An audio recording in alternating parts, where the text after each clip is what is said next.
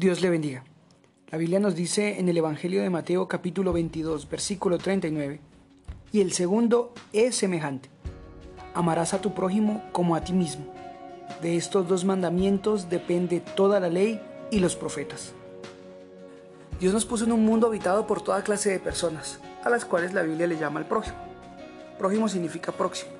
Hacemos una realidad, el ser hijos de Dios, cuando nos disponemos a amar a todos los que nos rodean así como Cristo lo hizo.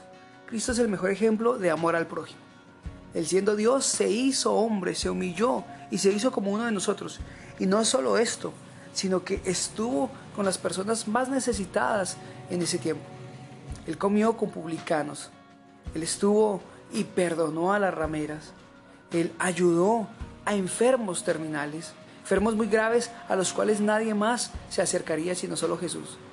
Él sanó a leprosos, y él estuvo en medio de lugares donde nadie más iría.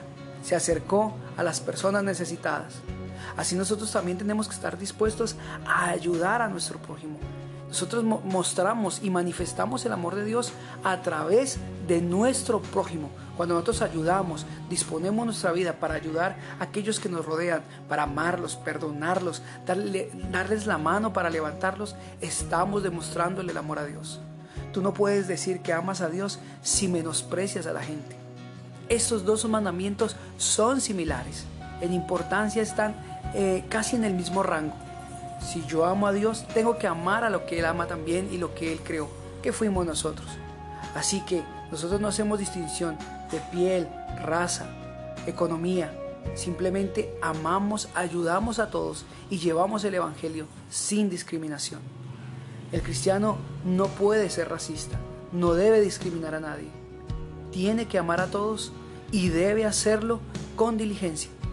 Es tiempo de que empecemos a mostrar al mundo que realmente Dios está en nosotros a través del trato hacia los demás. Bendiciones.